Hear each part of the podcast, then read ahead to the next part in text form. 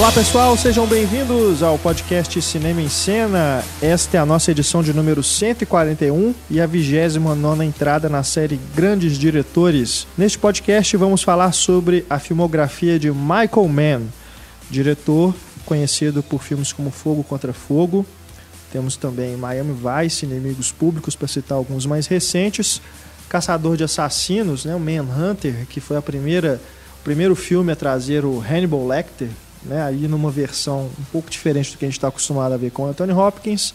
E ele também muito lembrado pela série Miami Vice, né? Foi o criador da série Miami Vice nos anos 80, que foi muito influente é, no, nas séries policiais e posteriormente também os filmes policiais, né? O Michael Mann, que é mais lembrado por esse gênero, também tem muita influência, né? Na forma como ah, os filmes de investigação, enfim, foram sendo moldados a partir desses filmes que ele realizou nos anos 80 e anos 90. Eu, Renato Silveira, aqui neste programa acompanhado de Antônio Tinoco Olá. e Stefania Amaral, Opa. da equipe Cinema em Cena, e mais uma vez conosco Marcelo Miranda, crítico de cinema, que já esteve conosco em outros podcasts da série Grandes Diretores. Marcelo, muito obrigado mais uma vez. Isso aí, boa- bom dia, boa tarde e boa noite para os ouvintes do Cinema em Cena, Renato, Stefânia, Tonico, Tonico Tinoco. Adoro chamar de Tonico Tinoco. É, é um prazer enorme voltar e eu sempre sou chamado para podcasts que o Renato escolhe a dedo, né? Então, Exato. ele parece que ele pensa especialmente e eu fico muito honrado e agradecido por isso. E aí, no caso, hoje, pelo Michael Mann, que é um dos meus realizadores contemporâneos favoritos. Eu costumo brincar, falar sério, que é dos três ou quatro realizadores americanos incontornáveis em atividade hoje. Então, enfim, assuntos não faltam. Né? Exato. Bom, a gente também está gravando esse podcast com certo atraso, mas não por culpa nossa, porque a gente tinha planejado esse podcast para fevereiro, março ali, porque o último filme do Michael Mann, Hacker, né, que é o título brasileiro de Black Hat, ele estava previsto para ser lançado aqui no Brasil nos cinemas e a Universal, que é o distribuidor, acabou cancelando o lançamento desse filme nos cinemas e só agora em julho que ele vai chegar em home video, né, DVD, Blu-ray aqui no Brasil. Nos Estados Unidos, em VOD, internet, etc, já está disponível desde maio. Então a gente aproveita essa ocasião, agora que né, já está mais fácil para o pessoal assistir ao filme, para a gente poder falar sobre a filmografia completa do Michael Mann. Lembrando aqui o nosso e-mail, cinema.cinemaencena.com.br, para você que quiser mandar suas sugestões, críticas, enfim, qualquer mensagem que você quiser enviar para a gente a respeito desse podcast ou de outros. É só escrever para esse e-mail. Também tem outros canais de contato. Nosso Twitter, arroba Cinema em Cena, Facebook, Instagram e também a parte de comentários aí na página do programa.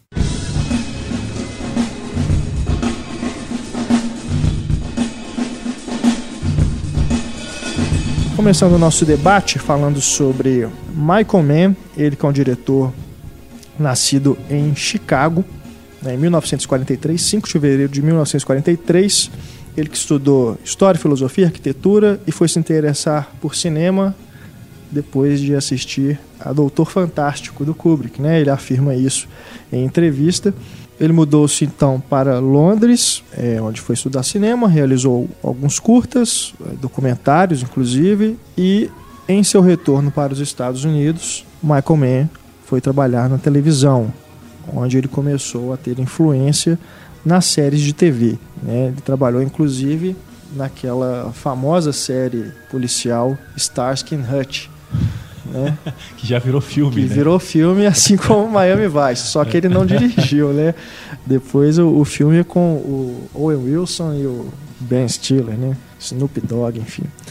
É, desse, desse tempo, né? Ele nos anos 70 que ele esteve ligado aí às séries de TV, ele também realizou o seu primeiro filme, né? Em, de longa duração, uma produção para TV, filmou com película e tudo, mas foi é, um filme exibido também. Parece que em alguns países foi, chegou a ser lançado nos cinemas, que é o The Jericho Mile, 79. Um filme, que um filme de prisão, né, que se passa dentro ali da prisão de Folsom. Ele inclusive filmou em locação com os prisioneiros, né, interagindo com os atores. E esse filme ele é engraçado porque ao mesmo tempo que ele é um filme de prisão, é um filme de esporte, né? Porque o protagonista é o Peter Strauss, é isso? Ele é um corredor, né? Ele faz, um, ele faz provas de atletismo dentro da prisão e os agentes penitenciários, né, percebendo aqui, assim, o cara podia inclusive disputar Olimpíadas, né? Por que não?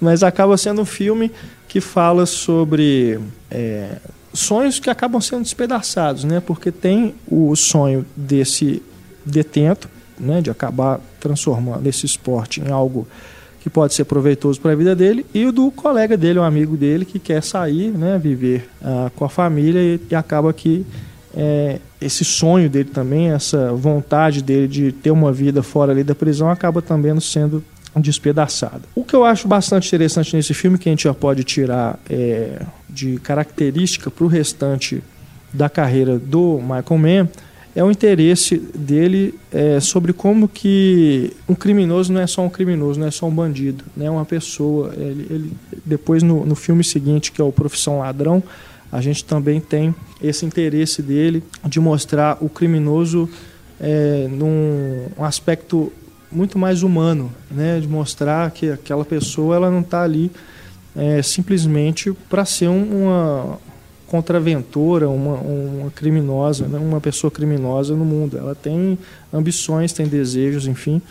E essa é uma das características que a gente vai observar nesses filmes policiais do Michael Mann. Né? Acho que nesse, nesse primeiro momento do podcast a gente pode falar sobre os filmes de fato policiais do Michael Mann, né? desde o começo até o, mais recente, que é o Black Hat, também se encaixa no gênero abordando é, como que ele trabalha esses personagens. Não só os bandidos, né, mas ele também vai trabalhar os policiais em, em vários desses filmes. É, vocês viram esse primeiro filme, de 79, de Jerry Comile? Ele está disponível no YouTube, né, completo. Dá para assistir é, pelo YouTube. Ele foi lançado lá nos Estados Unidos, que no Brasil parece que não. Nem título em português ele possui, né? Ah, mas eu acho que é bem o que você falou mesmo, assim, de de, do Michael Mann dar atenção ao indivíduo, né? Que o filme, o James Caan seria o indivíduo contra, digamos, os grupos, as corporações, instituições do sistema Aí já que no Profissão já Ladrão, né? Profissão Ladrão, é. E no caso ele ele quer fazer lá um último trabalho, né? E a máfia, a máfia não quer deixar, o crime organizado não quer deixar, mas o próprio sistema não quer observar, é, absorver esse ex-penitenciário, esse, esse prisioneiro, né? Naquela cena da agência de adoção, que ele tenta adotar, ele não consegue e tal. Então é sempre o indivíduo no foco, né? É, esse primeiro filme, primeiro longa para cinema, né, o Thief, de 1981, aqui no Brasil, Profissão Ladrão, já é um grande filme, né, do Michael Mann. Eu, eu comparo, inclusive, aos, as obras-primas dele que ele realiza mais para frente, né, o Fogo contra Fogo, é, Colateral, enfim. É. Acho que é um filme de um apuro Bem técnico também. também né? Muito bom, ele, né? Ele toma realmente uma. dá uma atenção realmente né, aos, aos assaltos lá, né? Ele tentando é. quebrar o cofre, né? Bem detalhado. O James Caan realmente quebrou um cofre, né? Sem, até não tinha instru muitas instruções para fazer isso. Então é impressionante aquela sequência inicial. É, eu também acho, acho um, um, grande filme. O, o, a série Miami Vice é de que ano mesmo? Você tem a anotação aí? 85? É um pouco depois, né? 84. 84? O, é muito interessante ver como é que ele vai cruzando as coisas, né? Assim, do mesmo jeito que a, ele leva uma excelência técnica e, e, e visual para o Miami Vice na TV, ele já tinha isso no primeiro filme, né? No, uhum. no Profissão Ladrão. É, e que ele vai trabalhar muito bem alguns aspectos que, que, o Renato pontuou bem, que vão estar presentes nos grandes filmes posteriores. Né? Eu acho que, além dessa, de, de, desse elemento que o, que o Antônio chama atenção, da, do realismo, também vai ter é, um uso muito acertado da música. Eu acho que o Michael Mann é um dos realizadores que mais sabe utilizar a trilha. Né? Assim, é, pra, é, é, em geral, ela é trabalhada como elemento mais do que dramático, porque às vezes os filmes dele prescindem de drama, né? Mas como elemento estético, né? Como elemento de apreensão de, de sensações, assim. E, e uma presença mesmo, né? Do, do, dos personagens no, naqueles espaços, assim. É muito comum no Michael Mann, eu pelo menos, né? Comigo funciona assim, eu não me lembrar exatamente dos enredos dos filmes, assim. Eu acho que é quase impossível alguém, por exemplo, definir em três linhas o que seja Miami Vice, por é. exemplo. É, mas eu lembro de cenas completas, sabe? Blocos de cenas com muita clareza, né? Isso é muito Hitchcockiano, na verdade. Né? O próprio Hitchcock falava isso. O Truffaut falava isso do Hitchcock. É, e no, no, é o caso já desse primeiro filme, né? Essa cena inicial, os olhares do James Caan, uma certa angústia que ele passa. Acho que ele andando pela noite, é, é, é, desolado, não, não interessa muito o que, o que veio antes para ele estar daquele jeito. Mas aquelas imagens são realmente muito fortes. Assim. É, e como ele filma bem à noite, né? É, Cenas noturnas úmida, né? são belíssimas, né? Neon. É. Tanto- Drive foi muito influenciado, né?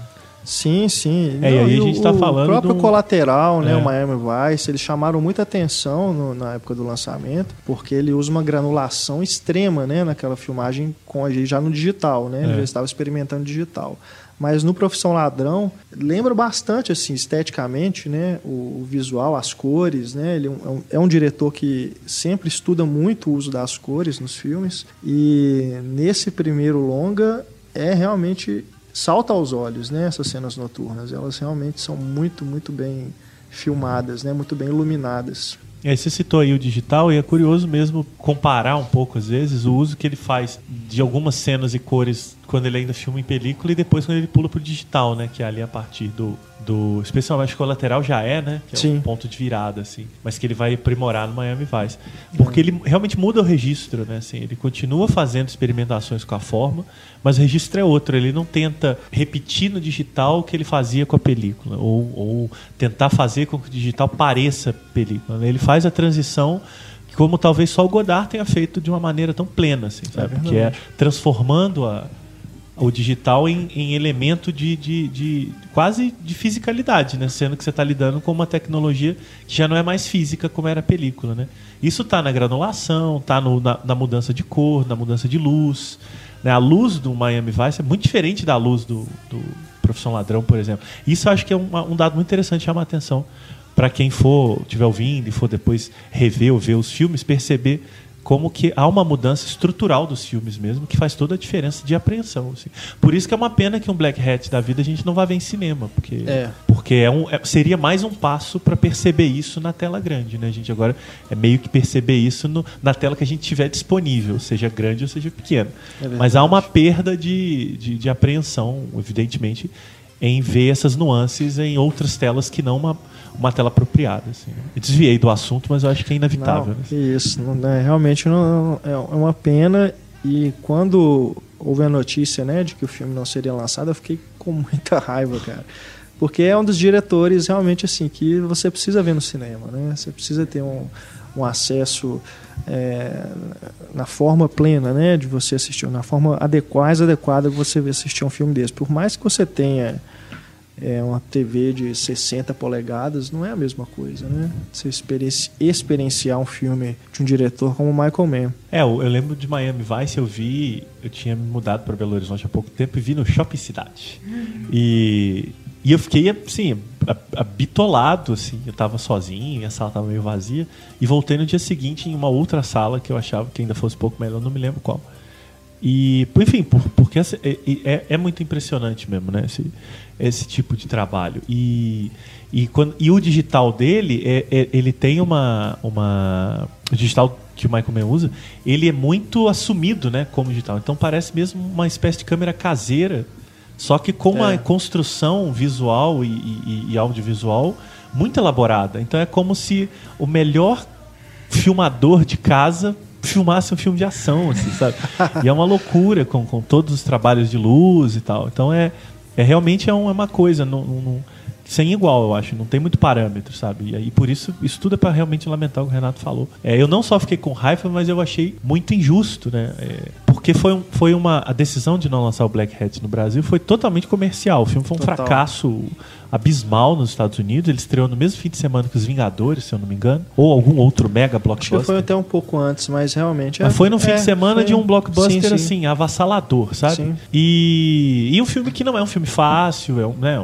Michael Mann, por mais que ele trabalhe numa chave de gênero, nos filmes não são exatamente filmes muito imediatamente apreensíveis e tal.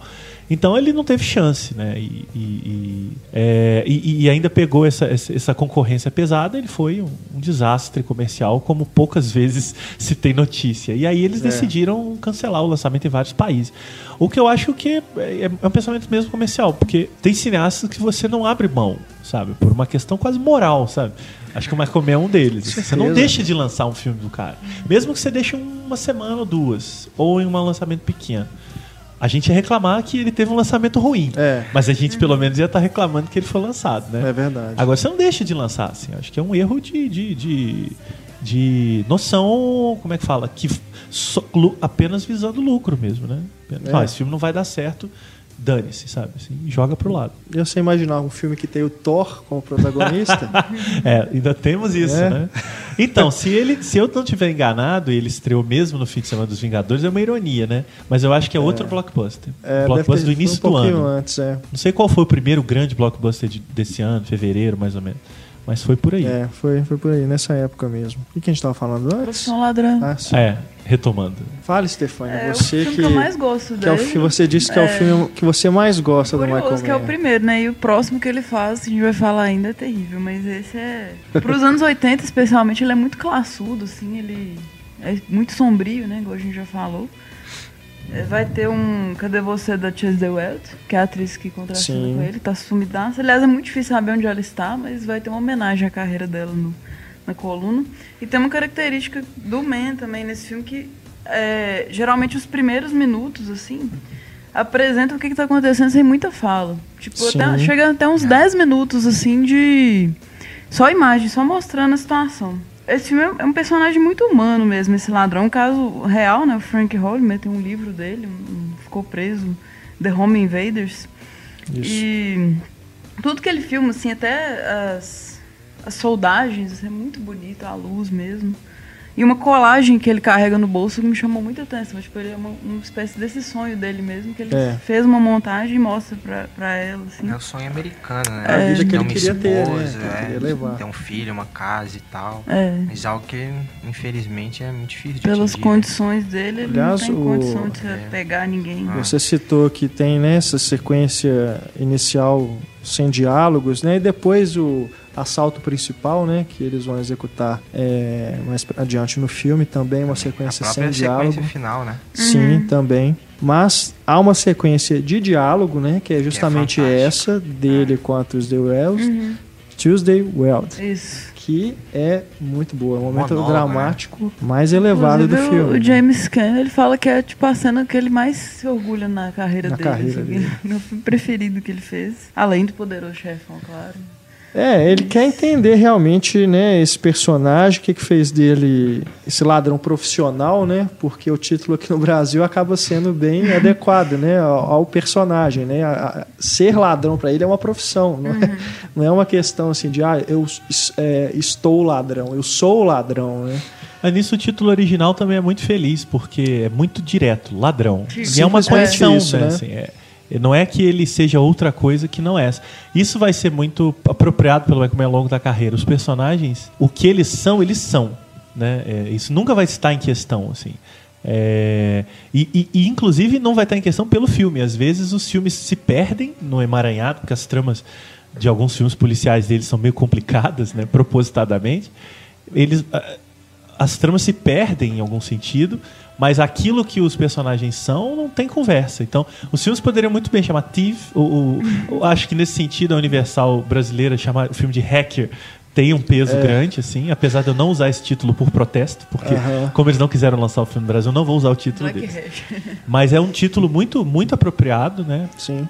E esses filmes, né? O, o Fogo contra Fogo chama Hit que é de alguma maneira também fala muito dos dois personagens, né? Eles estão sempre ali incendiados, né? Então é muito interessante como as figuras do Michael Mann elas são o que são e não tem conversa. A, e partir... a gente aceita isso. É, também. A, a, ação vai sempre se desenrolar a partir desse, dessa premissa.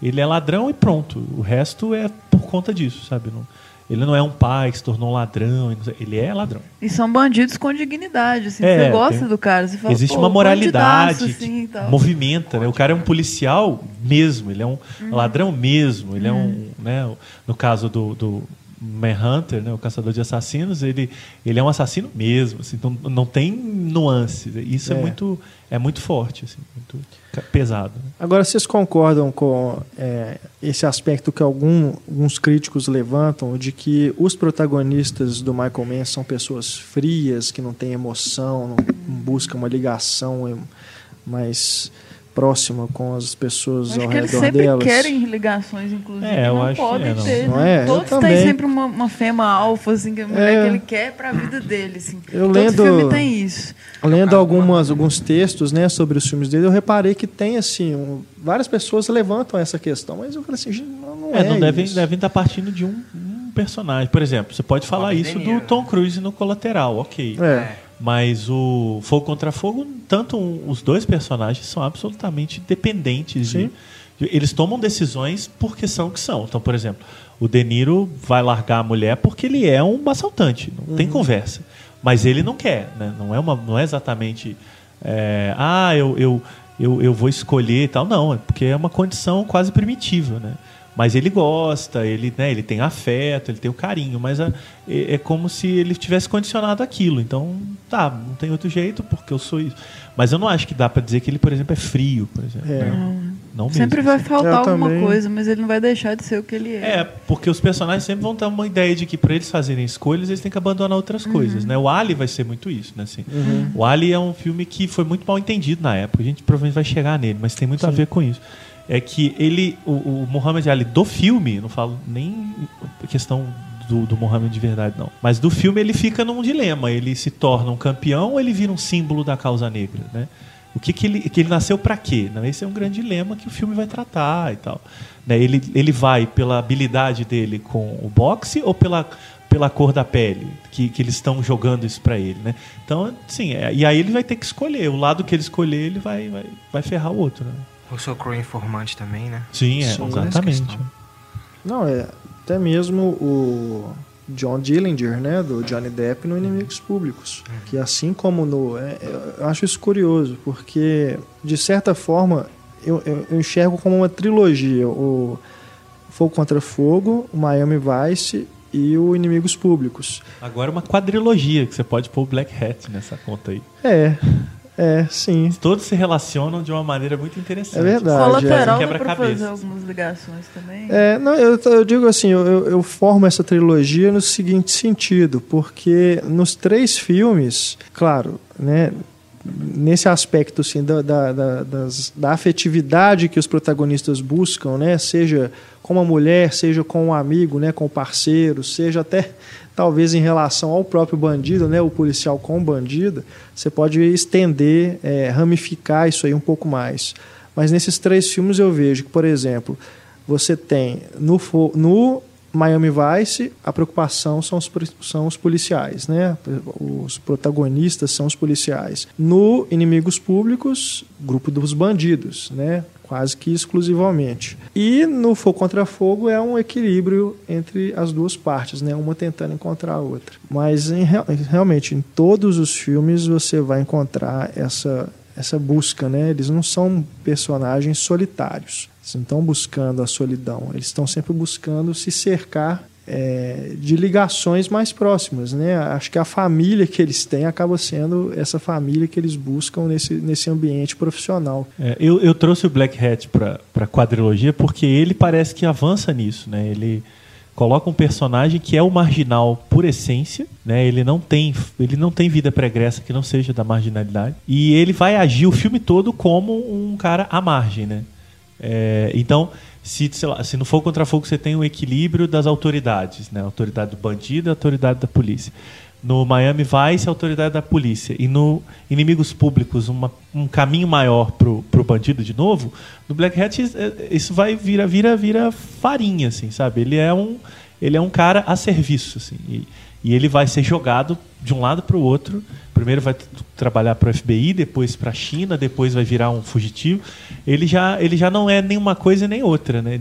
Todas essas categorizações dos filmes chegam ali e implodem. Então é muito interessante como é que o Michael Mann vai fazendo com que esse protagonismo vai vai, vai se misturando e virando uma coisa só, que na verdade sempre esteve nos filmes, né? O Fogo contra Fogo eu acho que é o, a grande história de amor do, dos é. americanos dos anos 90, que é quando você encontra a sua alma gêmea e a sua alma gêmea é exatamente o contrário de você, mas ela é sua alma gêmea, é. sabe?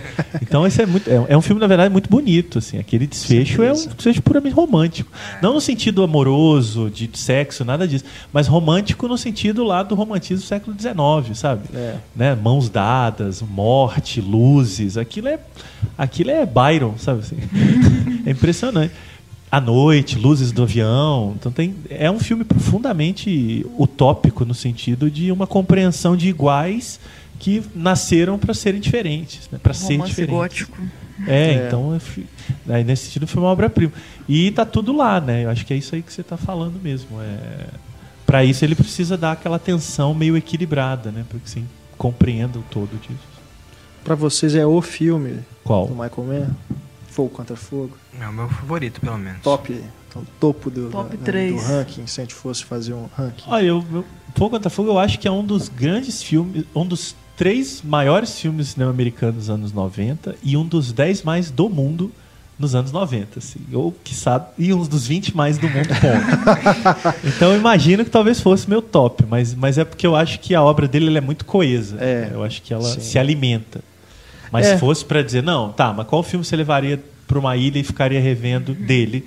durante Aham. anos. Aí eu levaria realmente fogo contra fogo. Eu não canso de ver aquelas imagens. E tem uma vontade de ser muito é. grande, né? Sim. Então você tem muita coisa para ver, muita coisa para rever, mas eu não me canso. É, eu, eu não sei, assim, pro Michael Mann, se ele tem esse também como um filme favorito, mas pelo menos assim, em relação a, ao tempo né, que ele levou para realizar esse filme, é, até então era o projeto que ele queria levar adiante, porque ele escreveu o roteiro lá no, no né, no final dos anos 70, né, não levou adiante, foi quando ele estava fazendo a preparação para esses primeiros longas. Depois, quando ele acabou o Miami Vice, né, ele se desligou do Miami Vice, ele propôs para a rede de TV fazer uma nova série, e aí ele diminuiu o roteiro que ele tinha escrito para poder fazer um piloto de uma série. E aí ele transformou isso no LA Takedown, de 1989, no IMDB tá como Os Tiras de Los Angeles.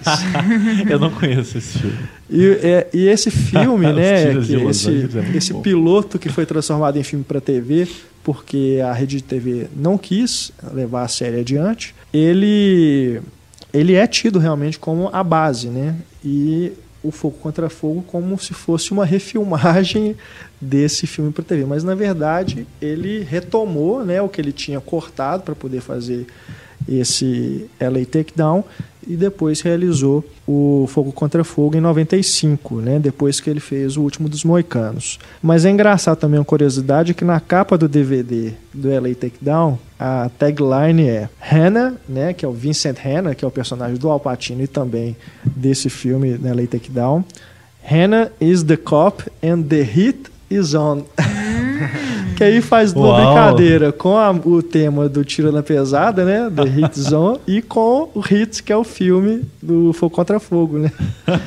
E depois, quando relançaram né, o, filme só em DVD, aproveitaram aí a onda para poder fazer é, essa promoção em cima.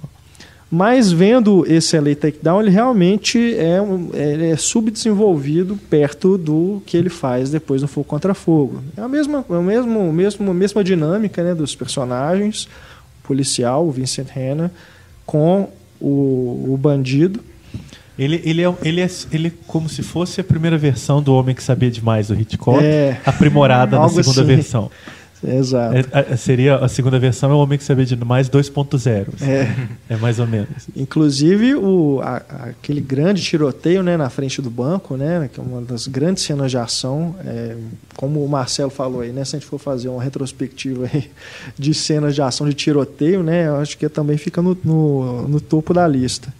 Nesse LA Takedown ela também tem um, um ensaio, né, ele repete aquilo ali, então enfim, vários outros momentos né, do, do filme você depois vai rever no Fogo Contra Fogo bem mais é, refinado, né, de uma forma muito mais apurada, é, não só na parte dos diálogos, mas também esteticamente. E a música também, né?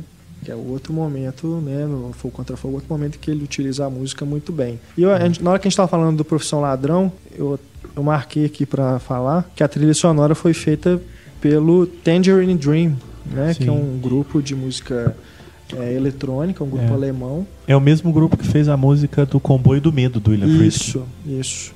Cha- também chamado Sorcerer. Exato. Eles voltam a trabalhar com o Michael Mann no Fortaleza Infernal. É. Né? Eles E fizeram esse a grupo trilha é para muito esses bom. dois assim, filmes. muito-. Naquela época ele era muito utilizado para trilhas de atmosfera, né?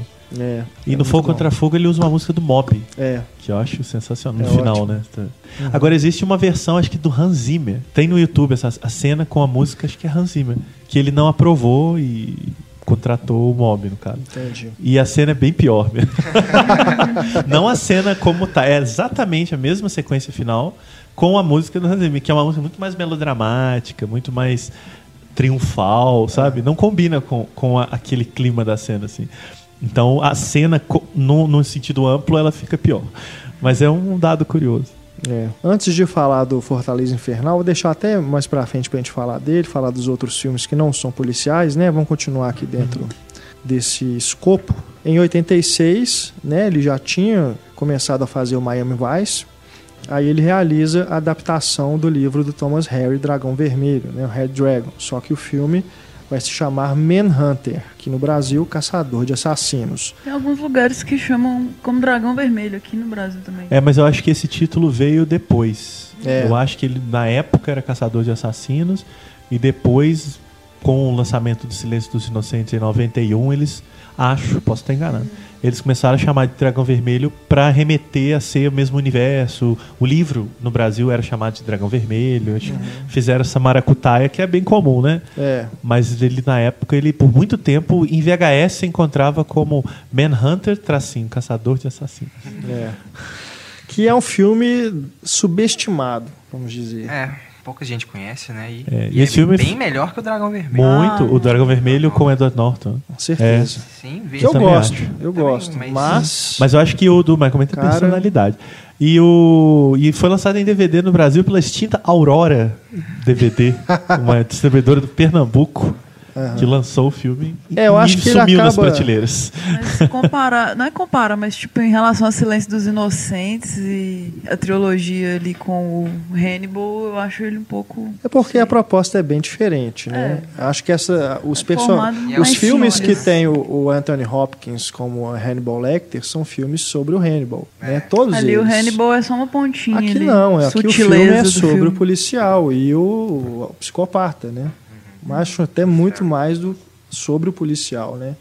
Sobre esse cara que, assim como em outros filmes do Man, são obsessivos, né? E não conseguem largar aquilo. Você vê que o cara ele já estava praticamente para sair, né? Para poder ficar com a família e tudo, mas ele decide voltar para esse caso e que leva até as últimas consequências, né? Não, e o filme ele é muito escuro, né? O filme é muito, muito para baixo. E, e você vê, é só perceber o quanto que é um filme arriscado e, e ousado, ele não virou franquia, né? O Silêncio- Até o Silêncio dos Inocentes foi virar franquia, assim. O Thomas Harris virou franquia, né? Série de- agora tem série de TV, já teve um, um, um, um, um Hannibal Lecter Begins, né? Que é o, o início. que É. Virou uma franquia. Eu já não sei quantos filmes tem. Eu já não sei quantos atores interpretaram o personagem, É. mas eu continuo sempre com duas imagens muito fortes: o filme do Michael Mann e o, e o Silêncio dos Inocentes. Duas É. Inocentes, Sim. né, que são ainda o supra-sumo das adaptações. E são muito diferentes, né? Evidentemente, Sim, são sim. muito diferentes. Mas formam uma sessão dupla interessante. Com certeza. Que quem interpreta o Lecter, né? Na verdade, Lector, Lector. é o Brian Cox. É. Que era um ator muito respeitado por um tempo, sumiu e agora danou a fazer todo tipo de filme, né? Se você pega a ficha corrida do É. Brian Cox, ele tá desde X-Men até filmes independentes, e- mas ele tem um hiato, assim. É. Tem, É tem. desses atores que ninguém sabe quem é pelo nome, mas todo mundo já viu ele em algum filme americano, assim. É verdade. E ele é muito bom, aliás, é bom deixar, esse cara é, é da pesada. O que eu acho curioso é que o Dante Spinotti, né, que fez a fotografia desse filme e de outros do Man, né, vai, tra- vai trabalhar com o Michael Mann até o Informante, né, em sequência. Depois ele dá uma pausa, volta para Inimigos Públicos. Ele também fez a fotografia do Dragão Vermelho, né, do Brett Ratner. Ele trabalhou nos dois, as duas A versões. segunda adaptação. É, É. E são trabalhos, assim, visualmente, né, do ponto de vista da fotografia, bem diferentes. Porque no Manhunter, você tem a influência direta do Michael Mann nessa questão do uso da cor, né, de criar uma atmosfera que remete muito mais assim a, a emoções do que simplesmente sensações. Né? Ele tenta criar uma coisa que é realmente muito complexa. Eu, não consigo assim transcrever exatamente, né, de, de- de- com facilidade, as intenções dele em determinados momentos, não. Mas são decisões realmente muito boas. Na, É tudo no- muito pensado, muito estudado. Muito pensado. é. No primeiro encontro dos dois, né, do Lecter com o personagem do William Peterson, é, ele sai, ele começa a ficar perturbado, né, com o É. Lecter entrando realmente na mente dele. E quando ele sai da, da prisão, é aquela prisão clínica, né, ele começa a andar em círculos, que é quase um, um labirinto ali dentro da mente dele, né. E outras decisões também fantásticas de comparação mesmo de entre os dois assassinos e o William Peterson, né? Em relação à posição do corpo, a certas atitudes que eles vão fazendo durante a trama, você vai percebendo as, as semelhanças, como que elas vão caminhando juntas. E é muito legal como o William Peterson foi um, um ator dos filmes certos dos anos 80. Ele tá no Viver e Morrer em Los Angeles, tá no Caçador de Assassinos. É, é um cara que naquele período ali foi muito marcante, né? assim. É um filme muito sensorial também, igual você estava falando. Tipo, as cenas remetem a essa sensibilidade. Tem alguns que dá para destacar, assim. Tipo, no início é bem uma filmagem de vídeo, assim, mais perturbadora, mais tosca, tipo uma câmera de segurança, assim. Tem uns, uns planos de, de céu muito bonitos, assim, alaranjado, tipo pôr do sol. É, quando a, a- aquela moça cega toca o tigre, também é bem sensorial. Ele usar uma meia calça na cabeça, tipo, umas coisas assim. Aquela imagem impressionante também do cara pegando fogo na cadeira de rodas. Então tem coisas marcantes no filme. Não, e o próprio Muito Tom. Noonan, né, que faz o Tooth Fairy, né, Tooth Fairy, né? Também ele tá gosto- monstruoso, né? É. Não só Porque o Ray Fiennes fisicamente. é o, o, o Ray Fiennes. É, o Ray Fiennes fez a segunda versão. Ele tem, a gente conhece ele de outros papéis, né? Ele tem um carisma, mas ele realmente mata pau no Manhunter. É, ele tá gigante De cara alto, e a presença dele, né? o olhar dele perturbadora. incomoda muito. É. Aquele momento que ele tá dentro do carro, né? Observando o que tá acontecendo dentro da casa da Joan Allen, né? A personagem dela, que é a cega. E aí ele arranca até o couro, né? Do, do, do painel do carro. Aquilo é muito impressionante, né? Uhum. E perturbador realmente, aquele olhar dele assim. Parece que ele tá olhando para você, né? Parece que ele tá olhando pra gente. É, é muito perturbador. Aliás, mesmo. aí mais um filme que o título caracteriza o tipo, Manhunter. é. Pronto, temos, temos filme. É. E de novo também uma música muito integrada com a- as imagens, né? De novo música eletrônica, né? Bem característica da época. Aqui no caso feita pelo Michel Rubini e a banda The Reds. Enfim, não é um filme que um realmente final- uma sequência final merece, né? é sim, Bem sim. crua. Não, e aquele tiroteio no final, né? A hora que. Confronto final, né? Do Graham com o assassino. Você vê que é uma coisa que é tão assim. É, obsessiva também da parte do Michael Mann, né? De trabalhar, que ele mudou a velocidade dos frames. Dá um, dá um efeito esquisito, né? É, tem- Aquela hora. Tem muito jump cut também É. naquela cena. Então é, é uma coisa assim, você vê que é um- é um- é um, É confusão mental, né? é, o Michael Mann foi, foi a fundo mesmo. Ele, ele parece que ele abraçou realmente o filme, né, para poder. até então, para mim, é, é o, é o filme mais complexo dele, até nesse início de carreira. Porque acho que o que merece mais atenção me- merecia ser mais visto, mais redescoberto aí, né, pelas gerações mais mais novas, né, que estão conhecendo o Michael Mann agora ou conhecem a partir, conheceram, né, a partir do Fogo contra Fogo, enfim. É, e, e quem não viu o filme vai ver agora. É bom prestar atenção uma coisa que passou totalmente despercebida, eu só fui ler depois é, em análises, né? Que é o uso do espelho. O, sempre o William Peterson em três momentos chave, assim, com o espelho, né? Porque é muito questão de dele olhar para dentro da alma dele, assim, ver, digamos, o assassino que habita ele também. Tem, tem aquela cena da janela, né, que tá chovendo, que é maravilhosa. É, não, são, esses, são três momentos bem chave, assim. Então, quem não viu, preste atenção nisso, que realmente traz outras perspectivas assim para analisar o filme é fantástico. Ainda dentro dos filmes policiais, a gente ainda não falou, porque depois do Manhunter ele fez o último dos Moicanos, aí ele volta para o Fogo contra Fogo. Depois vem o Informante. É, aí como ele mesmo brincou, Ali- ele entra numa onda de filmes inspirados em histórias reais. É. o Informante, assim, apesar de não ser um filme policial, ele tem toda a característica de um Sim, thriller. Ele né? é tratado como um thriller, né? Né? E é um filme impressionante também. Sim. É, mas é todo. A, a- atmosfera dele é de um filme de urgência, né? De- é um dos filmes mais nervosos daquele período, assim, mesmo, na câmera, na, na luz, na, na- nos acontecimentos. E, e, e, assim, por minutos a gente chega até a não se dar conta de que ele está lidando com indústria de cigarro, né? Que é um assunto absolutamente anticinematográfico. É.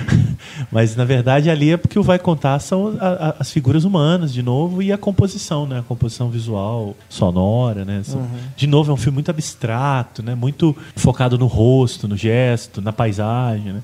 Uma coisa acho que a Stefania falou agora há pouco de uma imagem noturna de uma pessoa, acho que foi no, no Caçador de Assassinos. É uma imagem que raramente falta no- no- nos filmes dele, que está em todos mesmo, assim, é, um, é algum personagem é, recortado pelo céu, assim, sabe? É, ele, no caso, ele fazendo parte de uma composição com o céu. E a, a ponto de, no Miami Vice, eles cortarem o, o, a parte de baixo do plano. Então eles parecem que eles estão meio flutuando, assim, negociando com droga, aquelas pataquadas lá, né? É, mas assim, a luz do- da cidade, né? A, a cidade é uma- é uma coisa muito importante. E aí ele sempre coloca esses personagens em contraponto à, à luz da cidade. E aquilo é, um- é uma loucura, porque você não sabe muito bem se você acompanha o que eles estão discutindo ou se você fica babando naquelas imagens. Então, e eu acho que isso já está no Informantes é muito muito carregado, né? A praia para onde o Patino vai, os Sim. lugares meio frios que o Russell Crowe circula, o estúdio de TV, né? Que é um ambiente para ele um pouco agressivo. Então tem são, são momentos muito fortes do filme. assim. Ele deve até esperar o momento ideal do dia, assim, com a equipe, pra fazer aquela Provavelmente, luz, é, daquele trabalha uma luz muito específica e tal. E, e no Informante é um filme todo meio de tom, tom, tom frio, né? Então, mas eu acho que ele é um filme de, de, de, de nuances policiais mesmo. É. Tá todo mundo em perigo o tempo todo, sabe? É, ele tem ali um breve momento, né, de filme de tribunal, né, que o, o Russell Crowe vai, fazer aquele depoimento, né, testemunhar, mas realmente você tem ali de novo uma relação muito próxima do Michael Mann com o personagem principal, né, no caso o produtor do 60 minutos, né, o Lowell Bergman, que é o personagem do Al Pacino. Porque nesses outros filmes policiais ele também fez um estudo, né, junto com policiais de verdade, com bandidos, né, bandidos na verdade, os detentos, né. É, Ele, ele teve uma proximidade muito forte para poder é, criar os personagens escrever o roteiro, né. O Michael Mann sempre escreve, né, os filmes que ele trabalha. Pode estar até em parceria com outros roteiristas, mas ele sempre está é, ligado também ao roteiro. É, e eu acho que ele se identifica muito com o personagem do Al Pacino por causa desse, desse, desse perfeccionismo e dessa obsessão pelo trabalho. Aquela sequência em que ele está editando a entrevista, você vê que é uma coisa assim, do fascínio do Michael Mann pelo processo da montagem também. É uma sequência Né? longa, né? Cuidadosa, Meticuloso detalhada. mesmo, é. né? E é uma sequência chave, né? assim, Sim. Não só do filme, mas até da obra dele mesmo. né? É, Ali você consegue ver o Michael Mann projetado em pleno serviço. é, mais uma vez dois indivíduos, né, de em dois É. lados diferentes, mas que se conectam e se ajudem nessa É. batalha pessoal contra o resto. O É, em geral, contra um grande sistema Sistema. in- in- intocável e meio é, intangível também, né? Assim, o que é, contra o que que eles estão lutando, né? Não- Acho que está muito presente também no, no, em outros filmes, inclusive no novo, no Black Hat. Né? É, exato. E eu ainda, para mim, disparado ainda a grande interpretação da carreira do Russell Crowe. Acho. sim, Eu acho que ele nunca antes e nem depois ele chegou perto daquilo ali. é. Por mais que ele tenha outros papéis muito fortes, mas ali eu acho que tem uma coisa que acontece uma vez na vida de um grande ator, assim, sabe? Que é um brilho diferente. Alguma coisa aconteceu. assim, Cabelo sabe? É, não sei se isso, talvez tenha engordado um pouquinho, né? Mas como é gosta, né? Pega o Tom Cruise, coloca o grisalho É. e fica muito bem nos atores, nos dois. Mas eu acho que ali você tem uma desconstrução da figura, um- da persona, para construir uma outra coisa. Não é. É. o Russell Crowe interpretando um personagem, é aquele, aquela criatura específica daquele filme, assim. É verdade. Quase um animal acuado. Eu acho as nuances daquele, daquela, daquela atuação ali, acho que nem o Michael Mann contava com aquilo. E isso está muito na direção, né? Claro, mas, mas você tem um talento ali, é um documento de um talento na sua, na sua potência máxima, assim, sabe? Lamentavelmente ele vai ganhar Oscar pelo Gladiador no ano É. seguinte, que é o que diz muita coisa da indústria. Mas isso são outras histórias. Eu, eu acho bacana também como que parece que o, essa obsessão do, do Al Pacino, ela contamina o personagem do Russell Crowe, porque ele, ele vai indo cada vez mais fundo, né? Ele inicialmente está aquela né, receoso por causa do contrato lá com a empresa, que ele não pode falar, não pode revelar segredos Família também, né? menino doente, mulher desempregada, ele também No fim das ficar. contas, ele já, já tá chutando balde com tudo, né? Ele vai na, na do Alpatino, né? E na hora que eles falam que a entrevista não vai pro ar, eu falei assim, o cara vai pular da janela. Porque a cena é essa, né? Ele tá, quando ele recebe a notícia, ele olha assim pro vidro, né? Pro, do hotel, do, do quarto de onde ele tá hospedado. E esse filme também, eu lembro que eu estava fazendo a faculdade né, de jornalismo na época e os professores recomendando, né? Vá, fundamental. assistam no Eu cinema também. e tudo. Uhum. Todos recomendam, porque é uma discussão muito importante. Né? Na época Deixa ainda claro vinculava isso. comerciais, assim, abertamente, tipo, aventureiros fumando, porque eu lembro mais ou menos, foi um não pouco me depois, lembro assim, acho que foi se 2000 nesse que teve a ano, lei, não mas eu foi? me, eu me lembro claramente dos comerciais. É, eu lembro que era Agora- 94, tinha muitas, era o auge, né? é tipo, que o aquele informante é Hollywood Rock. 99, eu não Mas o, lembro mas, a- exatamente. mas o enredo do filme se passa uns anos antes também. É, né? porque é um caso, acho que de É um cinco caso mais anos antigo, antes. é. até curioso. Eles é um reconstituem- caso recente, assim, não, não É, é tão é um caso antigo. não, não, é um Teve caso muito processo, recente. né, do, do, do galera... do- É, eu jornalista li que e o, quando aconteceram né, os eventos do filme, o Michael Mann estava fazendo o Fogo Contra Fogo. Então, 95, Deve ser 94, meados dos 95. 90, ele né? adaptou e tal. Mas ele tem esse, essa pegada de todos os homens do presidente.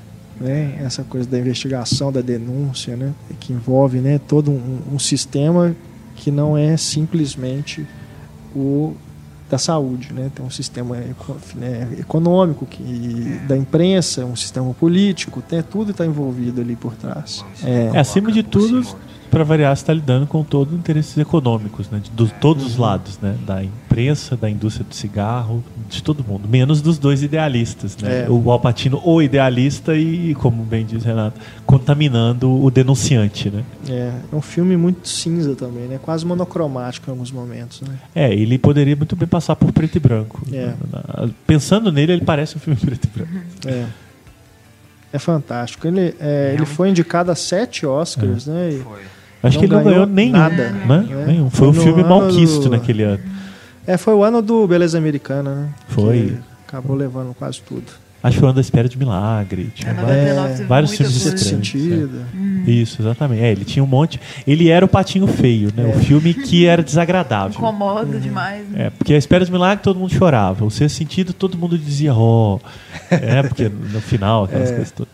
E beleza americana, todo mundo achava o máximo mostrar um personagem adulto fumando maconha com uma adolescente. eu não peraí, entendi aquele Não é só ano. isso.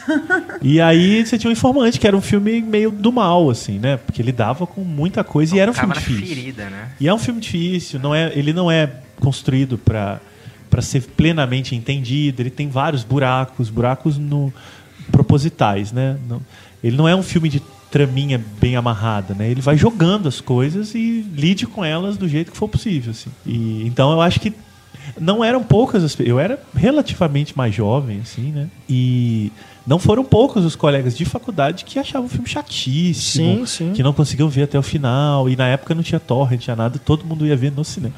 Então era de, ai, não, não aguentei, dormi, saí, fui comer pipoca. E eu achava aquilo uma loucura. Eu falei, gente, vocês não tô entendendo mais nada, assim. Ou então é, eu acho que eu tô louco, sabe? Eu ainda meio informação, né? Aí e ficava nadando contra a maré, assim. Tem, mais, é, tem 2 horas e 37, né? É bem longo. É, era um filme longo, exatamente, tinha isso. Mas Espera de Milagre era bem maior e mesmo assim Sim, sim. o pessoal não achava chato. É verdade. Tinha 3 horas e 10. É, agora também acho muito.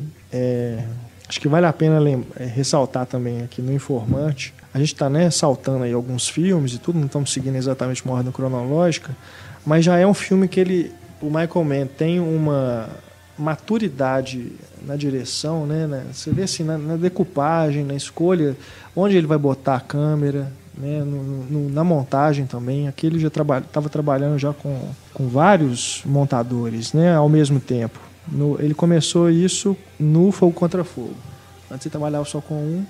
Acho que à medida que as coisas foram ficando, cada vez mais complexas, né, foi chamando mais gente para ajudar a montar.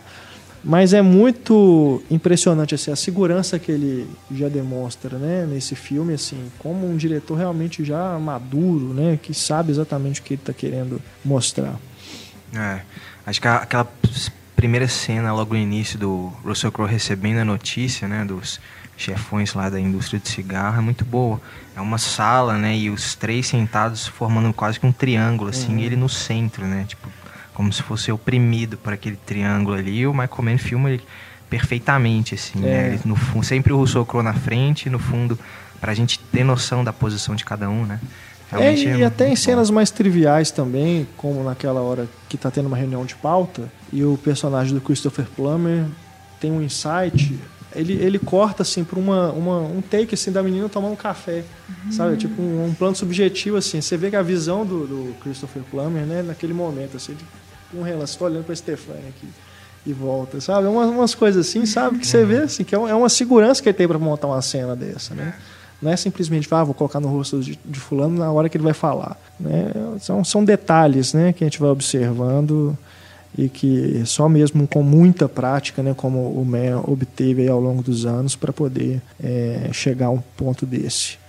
Que é um diretor que ele não parou, isso só completando, Stefania, Tranquilo. é um diretor que não parou em nenhum momento, né? Até ali, mais ou menos, ali no final dos anos 90, né? Depois que ele dá esses, esses saltos, né, entre um filme e outro, ali nos anos 2000, mas até então ele estava trabalhando direto, né? Seja no cinema ou na televisão, porque ali nos anos 80 ele estava produzindo o Miami Vice e também tinha uma outra série que ele começou, que é a Crime Story, né? Que começou a ser desenvolvida junto. Inclusive, o plano era passar essa série depois do Miami Vice, né, na televisão, no horário nobre.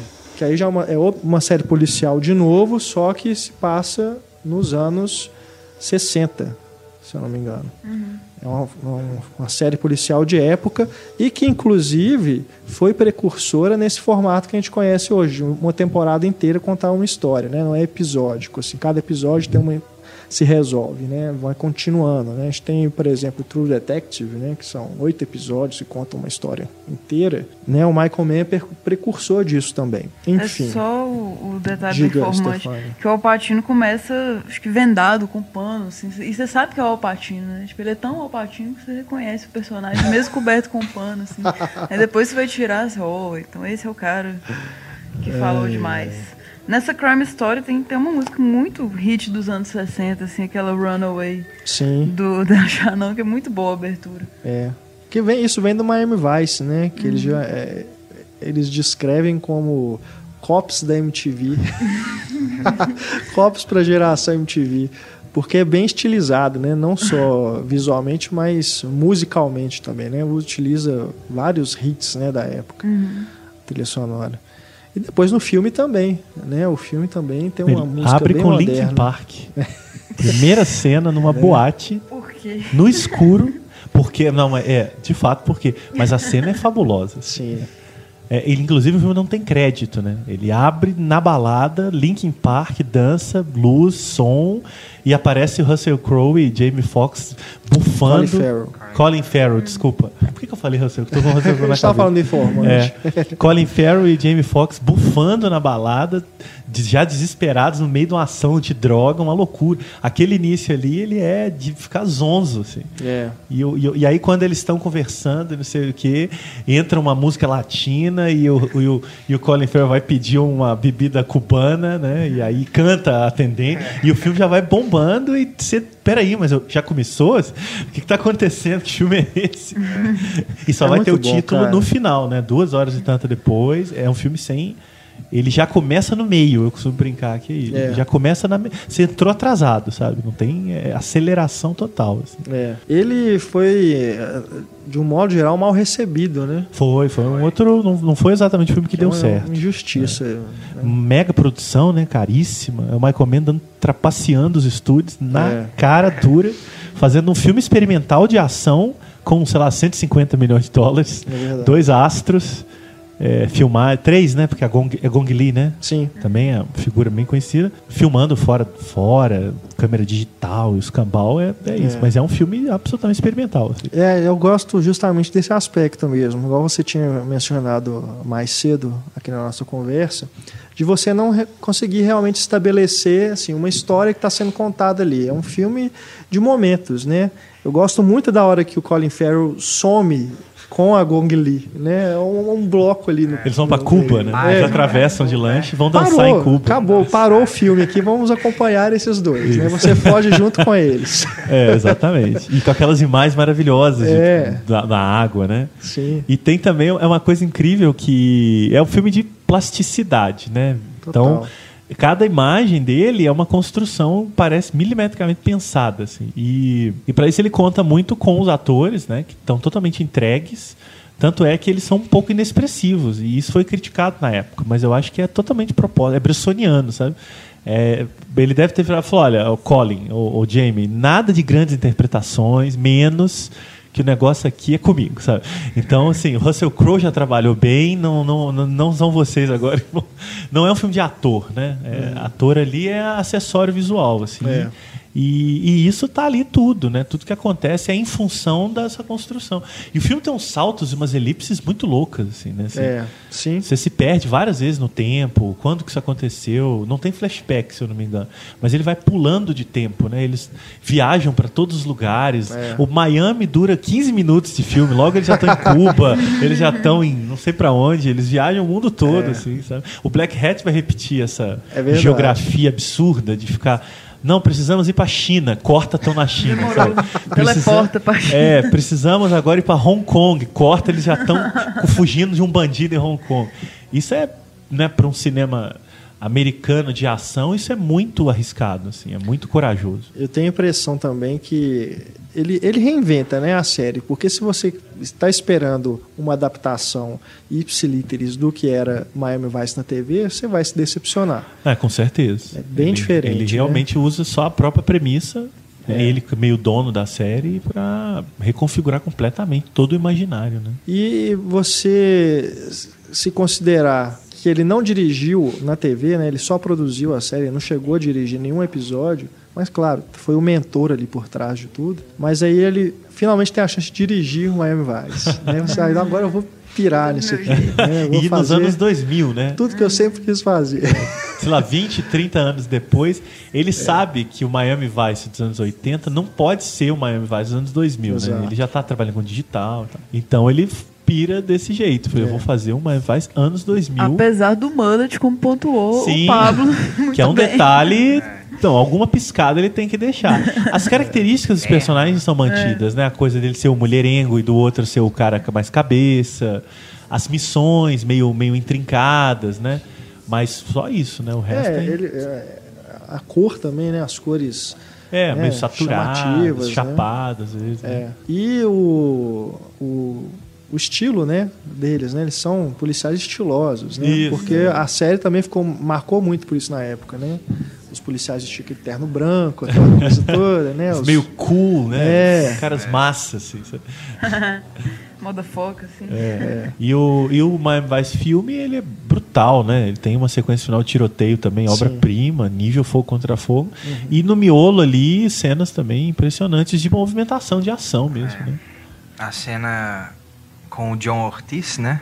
Que é também sensacional, aquele clima de tensão que ele cria, né?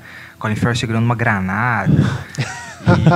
E, e é bem um filme que você lembra cenas mesmo, mais do que trama, né? Eu lem- o- A sequência final com o John Hawks, aquilo ali vai ficar na minha cabeça também pra sempre, que É, é, é. fantástico como que ele constrói. Exatamente.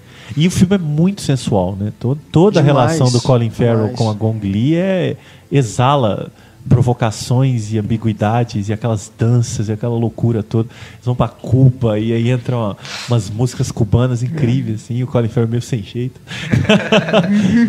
não, Não, é, é, uma é um filme que não dá vontade de, de, de parar de ver, É, né? é. Ele, você realmente se sente em casa, né, com ele. É muito, muito bom, muito bom mesmo.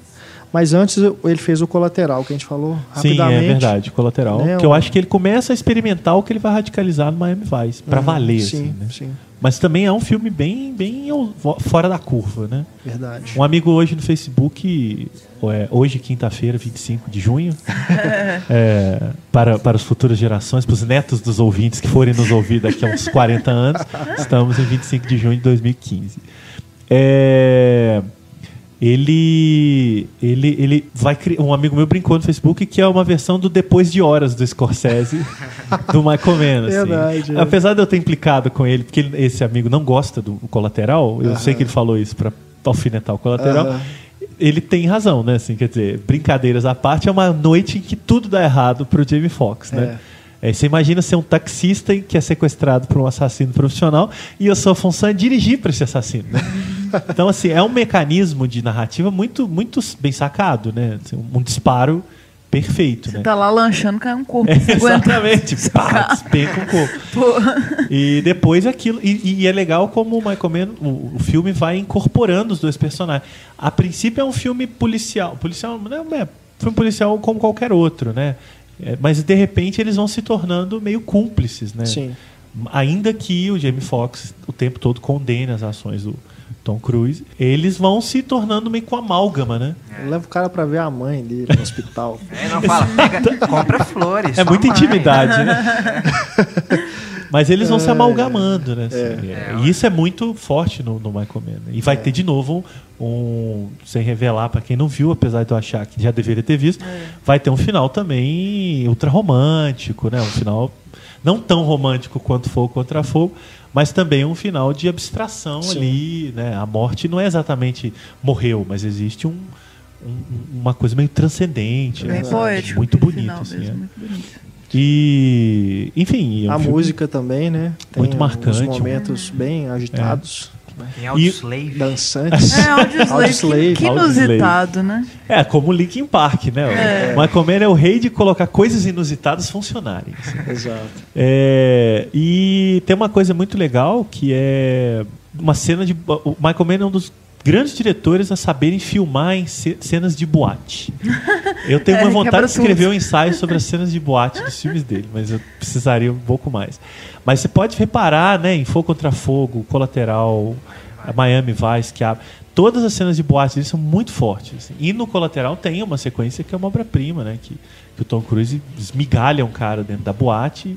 E, e eu acho cena, e eu acho boates um ambiente muito cinematográfico, sabe?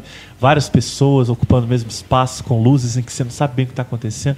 No mundo real, a gente vai em boates e vê se a pessoa não sabe se está se beijando ou está conversando. Tá, que, peraí, mas aquele fulano é, o- é um é o- escuta no, que é, no cinema, não. Você pode criar uma cena de violência pesada numa boate e é, com certeza o cara do lado não sacou que tá rolando uma morte. Então acho que é um ambiente muito propício a grandes cenas e o Michael Mann faz isso como poucos. Assim. Então, esse detalhe das trilhas cubanas, né, e as boates que o Marcelo falou, talvez foi uma influência para Dexter, assim, que na série tem bastante isso incorporado aos momentos de crime, assim, eles ficam curtindo umas musiquinhas, assim, às vezes rola até umas, umas tretas mesmo, assim. Então, influência aí, Em colateral Até eu vi hoje, né? influência de Taxi Driver, né? Sim, Que o- é. bastante. lembro muito. Tem até uma parte que a mãe do, do Max, né, do Jamie Foxx, fala que ele. Ah, ele é muito sozinho, ele conversa sempre com o espelho e tal. Então você lembra de Taxi Driver na Uhum. hora. É. Só que agora o, o psicopata tá no banco do passageiro. Não, eu gosto, eu gosto bastante também do, do colateral. Agora, uma coisa também que a gente pode eh, já falando do Inimigos Públicos, que é o filme que ele faz depois do Miami Vice, é que aí ele tem uma. Se ele vinha experimentando né, com o, a imagem digital, a granulação que ele obtém nessas cenas noturnas, né, um aspecto mais sujo, no Inimigos Públicos, que é um filme de época, ele se passa em qual época ali? Anos 60? 30? Não, é mais 33. antigo, é. É mais antigo. É 33, eu acho que ele coloca o título, o ano bem assim, no início, 33. Isso, isso, isso. Ali você tem uma imagem extremamente limpa, né? É, apesar de ter sido filmado em digital, né? É esse Ultra HD, né? é Super limpo, super cri- cristalino. né? E eu acho que isso tem muito a ver com um objetivo de filmar como se fosse a visão que aquelas pessoas tinham da época. Tanto é que naquela cena, mais ao final do filme, quando o John Dillinger vai ao cinema, né, e ele vê o Clark Gable Vencido pela lei de 34. interpretando né, o John Dillinger, ali você tem a imagem do filme, né, o Vencido pela Lei, ela tá limpa também. Ou seja, na época o pessoal não ia ver um filme dos anos 70 com a imagem riscada. Né? Criterion Collection, É. esse perfeito. tá vendo como foi, como teria sido exibido na época, né? Então, acho que tem um objetivo de, de pegar esse ponto de vista mesmo. Tanto é que, se você observar, em vários momentos ele coloca a câmera sobre os ombros dos personagens, né? Inclusive naquela cena que o John, John Dillinger vai à delegacia, faz aquele tour pela delegacia sem ser percebido, né? A câmera está a todo momento no, no ombro dele, né? Como se a gente estivesse acompanhando o ponto de vista dele. Isso em outros momentos também, então acho que é um, um, objetivo narrativo mesmo, uma proposta de fato do, do Michael Mann. E é muito interessante essa relação, essa parte do cinema, como que o cinema é inserido na narrativa, ela é muito boa, né? Tem, tem aquela hora que o John Dillard tá no cinema e vê o rosto dele, né? Aí as luzes acendem, É. e pede pro público é olhar bonito. direita, pra esquerda, né? E essa fascinação mesmo de, dos gangsters, né? Que é quase se relaciona diretamente à fascinação aos atores de cinema mesmo. Uhum. Ao Clark Gable e tal, e o John Dillard, quase que na mesma posição. É interessante vê-los ter o sucesso, mas também o declínio deles, né? O fracasso.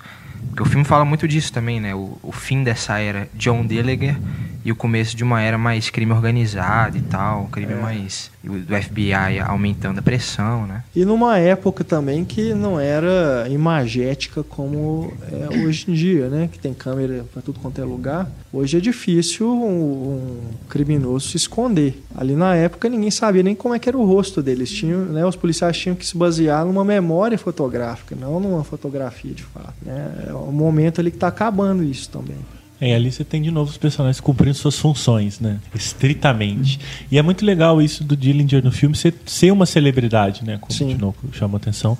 Acho que o Michael Mann já parte da não inocência, né? Dizer, você não pode tratar no século XXI de um bandido, né? Que foi uma espécie de mito naquela época, é, sem considerar o aspecto de, de, de personalidade pública e celebridade que ele era, né? O, é um star system da bandidagem, né? assim. Então, é, o, o Dillinger era essa figura que, que de alguma maneira, é, acumula toda essa carga de mitologia, né? Você vai ter isso no Bonnie e Clyde, né? Não só no filme, na, na, na vida real, né? É, mas do Dillinger é isso, e com uma quantidade de outros filmes que abordaram esse personagem. Então, acho que o filme do Michael Mann ele chega atrasado com consciência desse atraso, né? Então, ele vai fazer quase um filme, de novo, meio experimental, sobre como seria filmar uma história do Dillinger hoje, né? Uhum. Então é um filme muito menos interessado em contar nuances da trajetória dele e do policial que o caça, eu não lembro o nome do personagem, né? mas é o Christian Bale no filme. Sim. É do que em, em refletir sobre, tá, como é que como é que se fala do Dillinger de novo em, em 2000 e poucos? assim. E aí o filme é um pouco esse experimento de, de, de, de contar, né? De, de, de- colocar em xeque, em crise, essa, essa fábula desse bandido meio mitológico. Assim. Eu- acho isso muito, muito, muito interessante. É, vale a pena ver Inimigos Públicos numa sessão dupla com Inimigo Público número 1, um, do John Milius, com É, o é Warren um Woltz. Filmaço, aliás. Muito De bom. outra época, né? É, anos 70, né? é. Muito bacana. E aí um filme ainda em construção É. do personagem, né? Então você tem um filme mais seco, mais mais mais bruto, sujo, né? Sim, não é um sim. filme estiloso, não é, um- ele é um filme é, bem daquele período, né? Você tinha Don Siegel, você tinha esses É. diretores da, da, da, da, da- da secura, né? Uhum. E aí, em contraste com Inimigos Públicos, que é um filme todo é, é, é, viajado, né? É. Ou- Outra pegada, assim. Verdade. Bom, Black Hat a gente já comentou aqui, né, ao longo aqui do, do- bate-papo, só algumas considerações. É, ele, ele tem aquelas tomadas Matrix, né, que entra dentro da tela do computador, que é algo que o Michael Mann nunca tinha utilizado, né? Esse efeito visual, né? Que é, é algo assim, para um- ilustrar. É, um- é um né? pouco excessivo É. né, no filme. Por repetir, outro lado, né? Começa o filme com isso, É. depois ele repete. né? por outro lado, a, a, a, recorrência tem um momento que demora muito, né? Aham. Então, assim, na primeira entrada, é, eu, você tende a negar. Falei, pô, coisa chata, né? já é velho. É. E aí o negócio não. E aí a coisa não para. Continua, continua, continua, continua. Aí você começa a pensar, por que, que ele tá durando tanto, assim? E vai, né? Isso tá indo. E aí, na, já ali nos estertores, eu já tava achando bom, assim. Falava, não, ele não tá fazendo isso à toa, assim. Tem um gesto aqui. O cara não é, não começou ontem Aham. né? Não é um amador que está experimentando uma coisinha. Ele- Ele não pode deixar isso aqui dois minutos na tela porque ele achou legal, assim. Então já me instigou um pouco, sabe? E aí começa, depois vendo o filme e tal, foi me dando um pouco a impressão dele usar aquilo também como provocação de um tempo, sabe? É, hoje a gente vive, né? O, o, e o cinema dele sabe disso por causa do digital em meios de pixels e tecnologias e tem um plano que o personagem está no teclado do computador, é um plano de baixo, né? É. meio invisível. Então acho que é um eu acho que é uma provocação conscienciosa dos excessos fora do filme. Então, é excesso? Dá, tome excesso, assim, sabe? Então é, uma, é, é arriscado. De novo, ele experimentando, né? Mas me conquistou no excesso. Mesmo eu não gostando. E eu digo pra vocês, é possível. Gostar sem gostar é possível. Com certeza. Eu entendo. Agora, eu, eu só acho também um pouco chato é, que os personagens ficam conversando e olhando para o computador durante muito tempo, né? Uma grande parte do filme. Então, é, eu, eu até faço uma relação disso com os outros filmes de investigação, que eles, na verdade, estão atrás de um criminoso, assim como o, o- no Caçador de Assassinos, o cara está atrás do Tooth Fairy.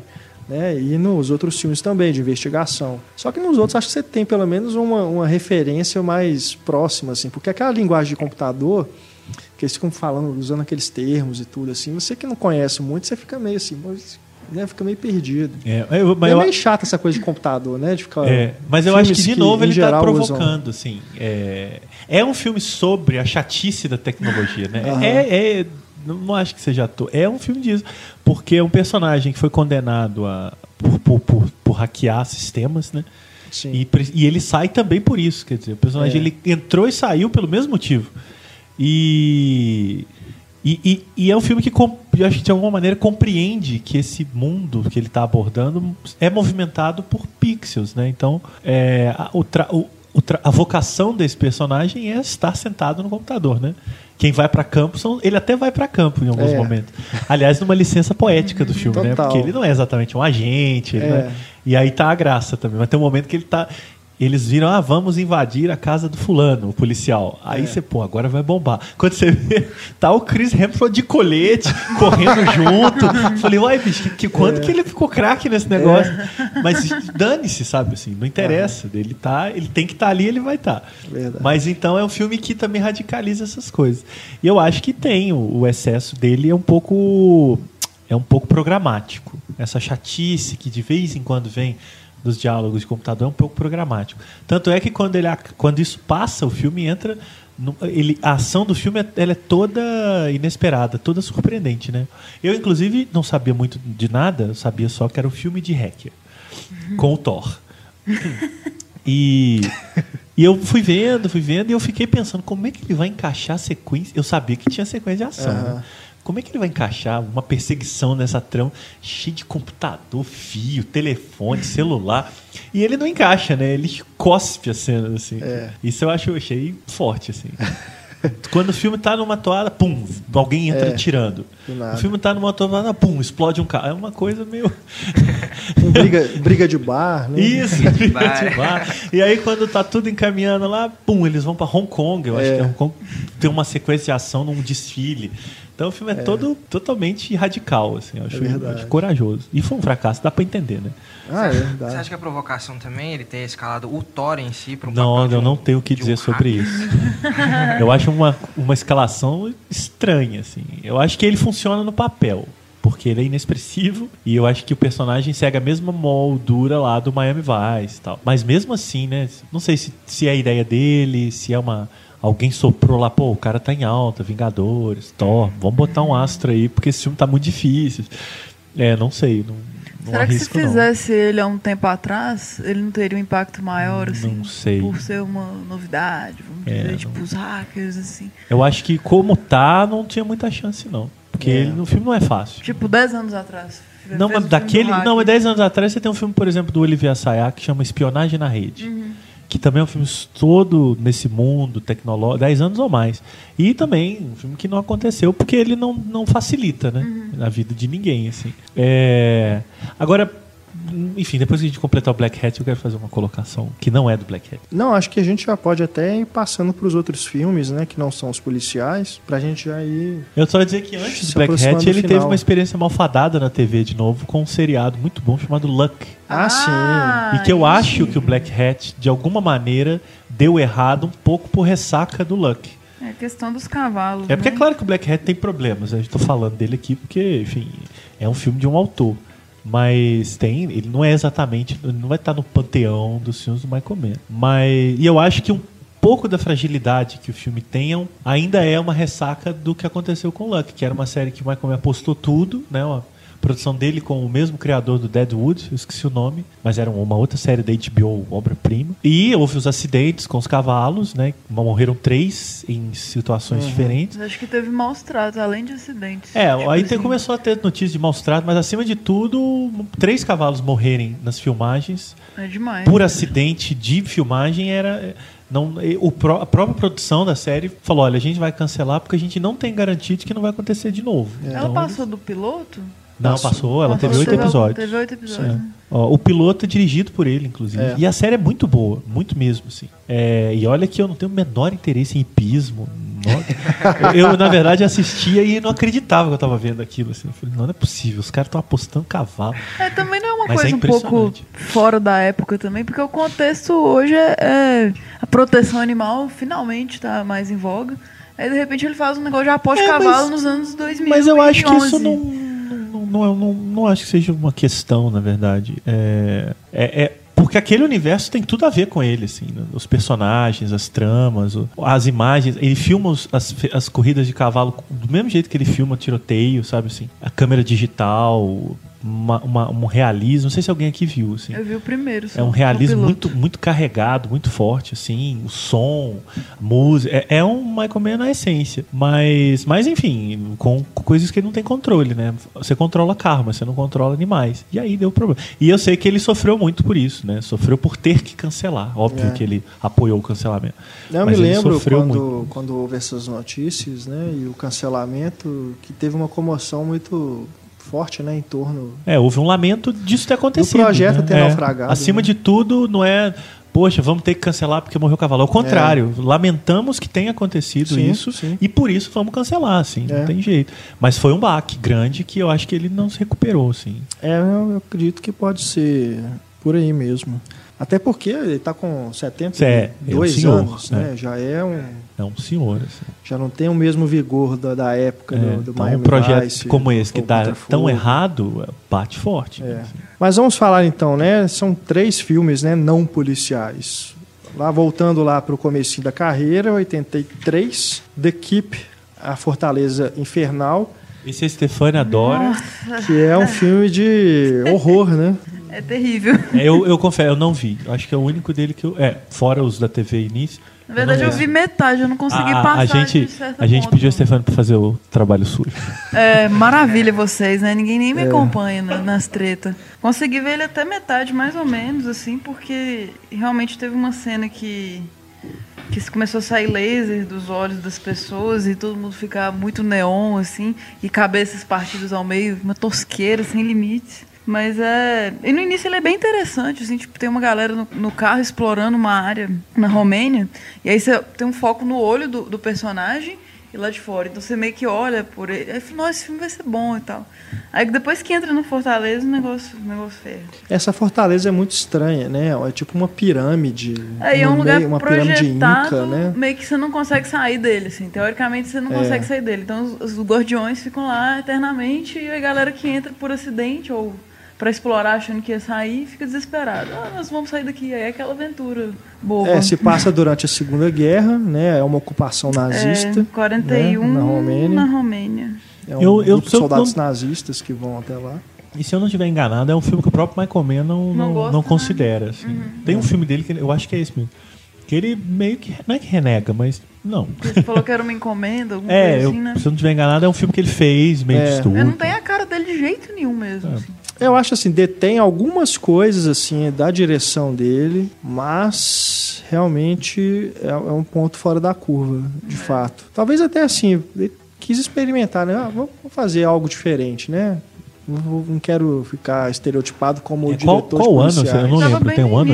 É, 83. 83. É, logo depois começo, do. É estranho até ser depois do, do primeiro filme dele, que é genial, que é o Profissão Ladrão. Porque ele já faz esse. vinha, né? Ele- Ele, ele já vinha trabalhando realismo. com o gênero policial na TV desde Uhum. os anos 70. né? Ele falou É, o, o ladrão, o professor ladrão é uma continuidade, né? do- Primeiro longa, né?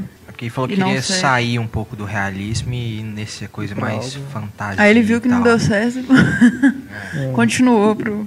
Mas tem a McKellen no porque é elenco, né? Sim, é o, é o único ponto de consolo. Eu falei assim, ah, meu Deus. E a. McKellen, Gabriel Barney, Scott Glenn.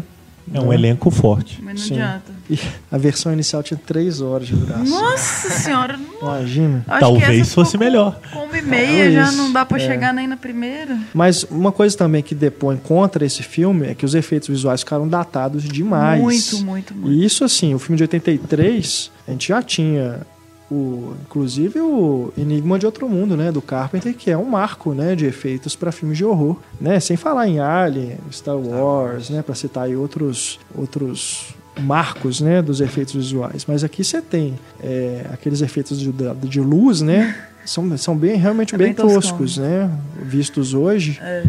Ficava, ficou realmente datado. E até mesmo maquiagem, né? Aquele monstrão lá, o capetão lá que vai sendo formado né, ao longo do filme.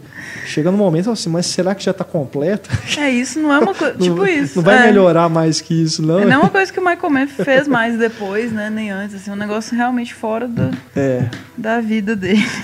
E uma curiosidade é que o autor do livro, F. Paul Wilson, mais adiante, 2006, ele criou uma adaptação do livro em quadrinhos e falou que aquela ali era a interpretação oficial visual do, do livro. Então ignorem Porque o filme. ele também não gosta do filme de jeito nenhum.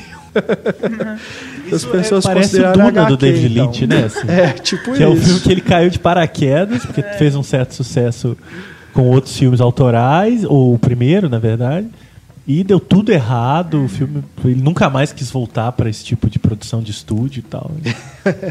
Bom, aí pulamos agora para 92 com o último dos Moicanos. Também algo assim. É, mas já com mais de diferente. personalidade, né? Sim, sim, sem dúvida. E é engraçado, é um filme muito popular, né? É, talvez o mais po- É. popular mesmo do Michael Mann. Eu me lembro, Passou TV, né? Repetia muito tempo. eu me lembro de estar na sexta série Ah, que bonitinho. e o professor recomendar a gente, o professor de história, né? Ah. Falou pra gente ir no cinema assistir e tal. Mas não sei por quê, porque a história é americana, né? Não tem nada a ver com a, com a nossa história. É, não, e um Mas pouco tem aquela coisa estilizado. dos índios, né? e tudo. E um pouco estilizado, né? É. Assim, aquela música muito bonita. A Daniela Lewis, né? É, Belo, Daniel belo Lewis. personagem. Gatíssimo, cabeludão. Nossa senhora. É o que vale a pena mais assim do filme é ele. É, e ele correndo pelas, pelas pradarias. Né? cabelo, ah, E é um remake, né? Do filme de 36, baseado no livro O Último dos Moicanos. E é um filme, eu acho bom, acho muito bonito. Sim, assim. sim. É o- a visão histórica do, do Michael Mann, assim. E de novo, e é um filme bem personalista, é um personagem solitário, com uma espécie de missão é, né, pessoal, né? E o título já dá de novo a- o cara é o que? Ele é o último dos moicanos. sabe assim? É essa a condição dele de ser. Acho que esse filme é o único do Michael Mann, que até um ponto que eu queria tocar aqui, que ele retrata a mulher de uma forma diferente. Porque eu, realmente é Michael Mann mesmo, é sempre os problemas dos caras e tal. e naquele teste que você falou no último programa. Nenhum filme dele Eu acho que passa. talvez esse tem mulheres conversando o Técio sobre Bech- coisas... Bechdel. Be- Be- Bechdel. Bechdel. É, é, é, é. como é que é? Duas mulheres na mesma cena Isso. Não podem falar sobre outro homem. É. Ou de Então. problemas amorosos, única É. e exclusivamente. Esse filme eu acho que é o único que talvez tenha uma cena assim ou outra, que mulheres pegam em É, armas é. também, né? E verdade. tal. No restante é, é só homem. Ainda que em nenhum dos filmes a mulher seja retratada de uma forma inferior. Ah, é controvérsia. Não Não sei, acho. assim, é Em uma qual? coisa. Você tem um exemplo? Não, não, no, s- no próprio Fogo contra Fogo tem muitos assim, momentos de agressão mesmo. Tipo, dos, os maridos são sempre muito, muito estouradinhos, sabe? Mas nada. Ah, mas, mas, Mas mas, elas, elas disso. são É. fortes, pelo Mas menos. é, elas não são Eu retratadas digo assim, de acho que Elas o não Renato são quis dizer é, é-. É, acho que o que ela quis dizer é, é a mulher aparecer como uma figura meio, meio clichê, clichêresca. né. É, meio que De a- fato, ele não tem protagonistas femininas. É sempre um interesse amoroso É. secundário, assim, mas não que isso vai. Mas a eu acho que isso também a tem um pouco a ver- Miami Vice é muito forte. Muito. Sim, Talvez sim. a personagem feminina dele mais, mais é próxima Junto- do, do- dos protagonistas, né? Junto com a menina do Black Hat. Uhum. Isso, que é muito boa. Mas a Gong Li ainda tem mais personalidade e presença, É, né? a Natalie Portman mesmo no fogo. É, é, um papéis personagem dela, interessante, Bem é. bacana. Mas a Gong Li talvez seja. Agora, de fato, é, é um diretor profundamente masculino. E É. é, Muita o universo. testosterona, é, como a Isabel é, falou. É, é o universo dele e, e, e não, não, não- não- digamos assim, difícil cobrar outra coisa, né? Uhum. Por outro lado, é, é bom que as mulheres que apareçam sejam.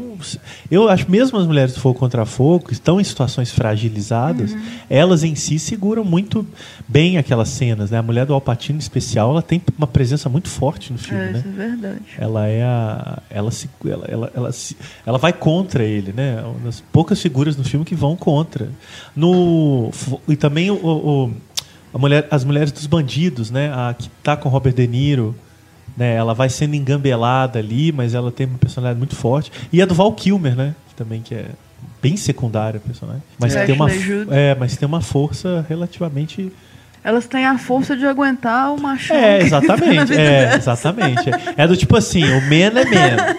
The man. É a aceitação As feminina. mulheres que ele colocar no filme, eu falei, ah, tem que segurar a onda, A porque esses caras é não vão facilitar, não. É. Exatamente. É, é, eu, eu- eu não acho que seja um diretor que vai pro lado do machismo. Não, não, Né? não. Ele é tem- só um diretor de universo masculino. Masculino. Isso é fato. É, essa que é a questão, a testosterona do É, negócio. é, é, é Mulheres fato, podem gostar de um filme desses perfeitamente, né? Não tem problema nenhum. Só- Com cerveja. Agora, voltando lá ao último dos Moicanos, acho que também uma coisa que ele mantém dentro da- das características, as características gerais né, do dos filmes do Michael Mann, é esse interesse pelo jogo político ali por trás, né? Aquela negociação ali entre os colonos franceses, os britânicos e os índios, né? Esse é algo que também em outros filmes a gente vai observar. É qua- quase como se fossem gangues também, né? Cada tem os seus grupos bem delimitados. né? É. E Danny DeLuise separado de É. tudo, né? Ele é o, o último lá, ele tá indivíduo e tal. É. Separado, realmente. Uhum. E aí a contraparte dele é o, seria o Mágoa, né? Uhum. Também com o índio lá em busca de vingança e tal. Não, é, é um filme bacana, assim. As cenas de batalha também. Mas é o que eu tava falando boas, com. né? É o meu menos. É o que eu menos gosto, sim. Eu gosto, mas Aham. da filmografia seria o que eu menos gosto do Michael Mann. Certo. Acho que ele destoa também por ser. Ele é completamente diferente de todos os filmes dele, né? É, Essa coisa histórica, é. Mas é muito bonito, realmente, as paisagens e tal. É, porque não tem aquilo também dos outros filmes dele trazer uma abordagem nova, né? É um épico histórico Uhum. e tudo, como vários outros que a gente vê. É bem filmado, é bonito e tudo, mas não foge, né, do, da regra, né? Do gênero, né? Vamos dizer assim. E Ele foi tirar umas premiado. férias para depois fazer fogo É. contra fogo. Não, tem umas tomadas assim dos rostos perfilados, olhando pro horizonte, assim, umas coisas, né? que Você não vê assim, nos outros filmes dele, mas enfim. E o Ali? É o Ali que eu 2001. acho- Legal, legal. filmão gigante, monumental. assim. E é um filme que apanhou muito. muito. E que eu tava falando isso com o Antônio agora há pouco, fora do ar aqui. É, que é um filme que não foi bem visto na época, continuou não sendo bem visto, e hoje ninguém lembra, ninguém vê, ninguém fala, ninguém nunca viu tal. Mas eu acho que é um filme a ser redescoberto. com urgência, assim, e mais atual do que nunca, né? Com toda a questão do negro, das lutas por, por justiça e tal, o- acumuladas numa imagem mítica de um do grande boxeador e tal, assim, mas Que, cenas é, memoráveis. Eu acho que parte do, da rejeição em torno dele é porque muita gente deve esperar que é um filme de boxe, não é? É. né? sim, não é um filme sobre mais. o Ali E boxeador. nem é a vida do Ali, né? É. Não é exatamente. o- Tem momentos né? da vida dele que servem ao Michael Mann falar do que ele está interessado. Ou mais, ou não só falar, mostrar nele. Às vezes ele só está interessado em construir uma cena poderosa com aquela imagem do Will Smith, assim. né? O que a gente tava falando, não é exatamente uma biografia, né? É. Não é a vida inteira do cara, igual no, no outro do Tem Johnny uma, Depp lá. uma Ele vai- falta de é. foco. Assim, Ele vai jogando É, um iscas recorte. que gerem grandes cenas, né? É. Mas como ele chama o filme de Ali, aliás, de novo, Ali é Ali. Olha, olha. Ele, ele é o. Ele nasceu para ser o que é. Ali. É, pode dar essa, dar essa falsa impressão de que né, é uma. E de fato, talvez ele tenha sofrido por isso.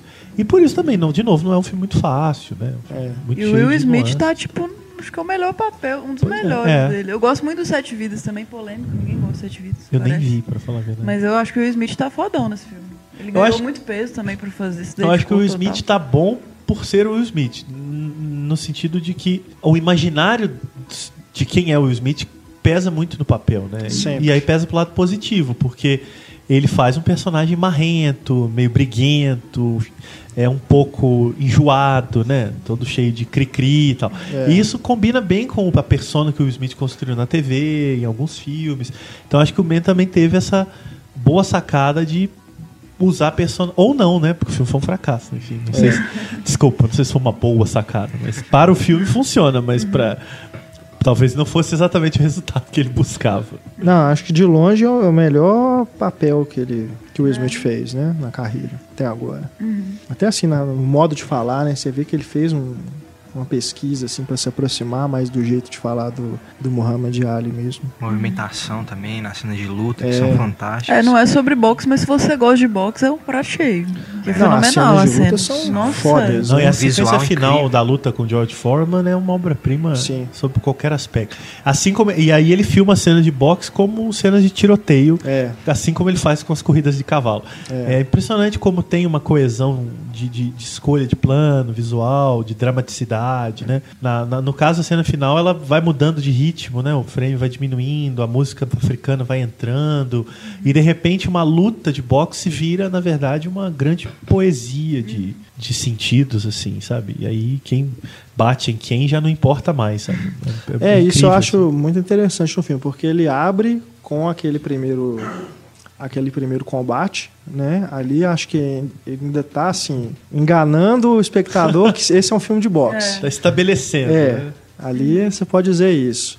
Agora já essa última luta, ali é uma luta extremamente política. É, né? exatamente. Ali já é realmente em outro sentido, com outra proposta. E como ele sabe, faz um filme como esse, sabe que aquela história é muito conhecida, Uhum. é, ele não precisa ter compromisso de criar suspense. Ele cria outra coisa. Né? É.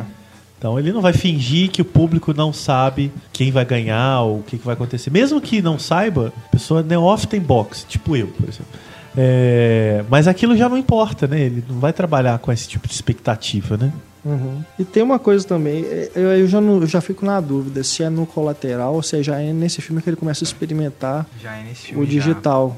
Porque as, tem umas cenas noturnas Ah, muito ser. granuladas é, é também. verdade. né? Dele Pode ser. correndo na, na rua no É. início. Nossa, é.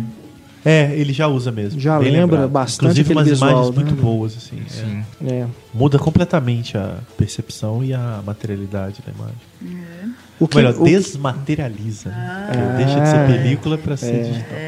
o que só que assim, o que me incomoda nesse filme é, não sei, tem, momentos que eu sinto que ele, não sei se é porque ele começa a se dedicar ali ao, ao- em alguns momentos a uns personagens secundários, igual do Jamie Foxx, que eu acho que já é uma coisa meio, não sei. Eu, eu não gosto de falar assim, ah, esse filme podia podia ser menor, porque tipo, o filme Dirigindo o filme. É o filme do cara, velho. Ele quis fazer daquele jeito. Quem sou eu pra poder falar que, ah, se fosse menor ficaria melhor. Mas tem uns momentos que eu acho meio chatos, assim, meio morosos, né? Você não gostou do Jamie Foxx? É, não sei. Eu- eu- eu E o John Voight, de locutor irreconhecível. Irreconhecível. É, o problema eu do até John hoje Voight vejo é- e acho que não é o John Voight. É, Eu só acredito porque tá no crédito. É algo, é, é algo assim, que me distrai. É, mas eu concordo com você. Eu acho que São aquelas uma maquiagem maquiagens, muito- por muito exemplo, são. é, parece que não condizem com o filme, porque É. ficam buscando uma fidelidade ao mundo que o filme É, não tem. Exato. Fica assim, olha como o John Voight está transformado no locutor. Mas e daí? Né? É, Tipo, depois de um tempo se acostuma. o filme não, o né? filme não tá afim de ser fi- fiel a nada, né? Então, É. Eu entendo o que você está dizendo. É, Me lembra, no- sabe o que, que me lembra aquela maquiagem no começo? Aquele filme do com o Patrick Swayze, o Caçadores de Emoção da, da Catherine Bigelow, que no As início máscaras. eles estão com aquelas máscaras do Você Ronald acha que eles Reagan, alguém né? com aquela máscara. e que o Michael Mann vai usar aquilo. máscaras também no Fogo Contra Fogo no assalto, É. né? Eles usam máscara. então. Máscara de rock. Tem, É, só que é de rock. Aliás- No Caçadores de Emoção são celebridades, né? Presidentes e tal. Puta, Vocês até me lembraram aqui que o o Christopher Nolan fala que se inspirou no Fogo Contra Fogo pra fazer o Cavaleiro das Trevas. É a abertura, né? Primeira sequência. É verdade. Ah, não, o filme todo, mas a primeira sequência com máscara, inclusive. é. É uma referência de direto. É, a gente falou no Will Smith, o Michael Mann fez uma ponta como um dos executivos no Hancock. E ele foi executivo do filme. Então ele Ah, aparece no filme, assim, tipo um cameo dele. assim. É do. Como é que chama o diretor? Peter Berg. É, é, tem aqui. O que, um- qual filme? Hancock. Peter Ah, Peter Berg. É. Que tem o né? Ah, quando você falou Hancock, é no filme Hancock. Isso, ele aparece rapidinho. Eu achei que quando você disse, não, ele aparece ali no Hancock, fosse o nome de uma empresa, assim. Ah. E aí eu tô pensando, qual cena que tem em Hancock? Agora, O, o Man produziu o, o Reino, né? Que é do mesmo É, diretor do. Hancock. E o aviador também? E o Aviador. Várias produções. Que ele iria dirigir. Deixou pra fazer o ali. ele ia dirigir, deixou pra Deixou fazer pra ali. fazer o O Renato, e Renato faz uma poesia. Eu fiz um Agora, Haikai, o- o- é muito interessante, pegando o gancho, que ele é filme de esporte, agora ele vai fazer um de Fórmula 1, né? O Michael É. Mann. Vai É. É, eu não, não sei, é uma biografia, depois você dá uma pesquisadinha aí e confirma pra gente. É do Enzo Mas é no, Ferrari, né? É, é isso? Eu sei que é no universo da Fórmula 1. Promete. Lembrando que Howard Hawks, né, uma referência, fez um filme de corrida de carro também, o Faixa Vermelha 9000, eu acho. Não sei se é 7 mil ou 9 mil. Que é um dos filmes menos conhecidos dele. Belíssimo trabalho, mas. Mas é um filme que ficou meio esquecido, assim. Tomara que o do Michael Mann re- É. relance essa carreira aí. E, e é estranho porque parece que tem um outro um projeto meio que paralelo que também sobre o Enzo Ferrari, mas com o Robert De Niro, né? Então talvez eles se fundem e aí a gente tem o, retorno. reencontro, né? Ah. Man e De Niro. Mas não é o, é o mesmo projeto? Não, Não, não é o entendi. mesmo, são dois Ah, projetos. Tá, tá. Mas sobre o Enzo Ferrari. A mesma figura. É. Olha só. Se ele não mexer com os bichinhos mais, tá bom, não vai ter problema. Não, agora é carro de Fórmula 1. É, isso é, aí. é- é vírus de computador. Ele mexe com só de bicho, agora é só vírus de computador. é, no Black Hats, mas acho que cavalos nunca mais. Não pode, não dá certo. Não dá, pra, não dá pra achar que o cavalo vai ser que nem o, a metralhadora do Val Kilmer no Fogo É. Contra Fogo. né? Infelizmente, não funcionou. Mas eu recomendo a série. eh, os episódios têm disponíveis, são o oito. Dustin Hoffman, não sei se a gente falou. Dustin Hoffman, Nick Note, é um elenco impressionante. A música de abertura é do Massive Attack. Nossa, a abertura é muito linda, legal. é, e, e os episódios. Um dos episódios acho que é dirigido pelo. Acho que é o John Milius. Leitores, se eu estiver errado, escrevam aí nos comentários. Uhum. Mas eu tenho quase certeza que foi o primeiro trabalho do John Milius em muito tempo. É, dirigi- dirigiu o segundo ou o terceiro. O Michael Mann produziu todos, dirigiu o primeiro. É, é uma série. É, é uma pancada, assim. Uma pena que deu o que deu. Bom, então é isso, né? Falamos aqui, fizemos um apanhado bem amplo aqui do, da filmografia do Man, que não é tão extensa, né? Em, em quantidade, pelo menos, né? São oito. Começou né? tarde, né? É. E o Mas Renato, só fazendo uma Tomara co- que a gente não esteja encerrando também aqui, que a gente ainda Não. fale sobre novos trabalhos do Michael Mann E só uma. posteriormente. Um adendo, eu comentei da série agora, só porque talvez não tenha ficado claro, a série chama Luck. Luck. Luck. É, porque a gente falou antes, não ficou falando dela. É. De 2011. É, seria sorte, né? Então, quem for procurar Ele aí. deu azar, na verdade. Mas Pois é, é uma mais uma ironia, né? Luck. E a série foi o fundo do poço. É. É. Por, por motivos extra série, né? Então, mas fica, fica a dica. Marcelo, muito obrigado. Obrigado, mais Renato, pelos filmes e pela oportunidade. Eu que ainda não tinha conseguido ver o Black Hat, vi. Especialmente para vir aqui, se não teria adiado mais um pouco. Sabe Felicidade Clandestina? Ai, o filme novo tá ali. Eu vou ver hoje. Não, vou deixar para amanhã, não. Aí me Primeira comp... mão, então, nós temos aqui a opinião do Marcelo é sobre o Black Cat. Então vou esperando, não, quero ver no fim de semana, domingo à tarde, sozinho. No... Aí Renato vem. Michael Mann falando, não, que dia? Depois de amanhã, o da noite. Tem que ver agora. Aí vi na véspera, então foi fresquinho, fresquinho. E já faço o convite para você retornar no podcast da Catherine Ah, boa, boa. É. Stefania, que não sei se ela sabe, sugerir que tá faltando uma diretora nesse podcast. Não é verdade? Sugerir a Catherine Bigelow de, pra começar. Demorou, então. É. Então, mais pra frente a gente combina. Quando rolar, será um prazer. O retorno. Antônio, Stefânio, Valeu, obrigado gente. mais uma vez. Valeu. Siga o Instagram.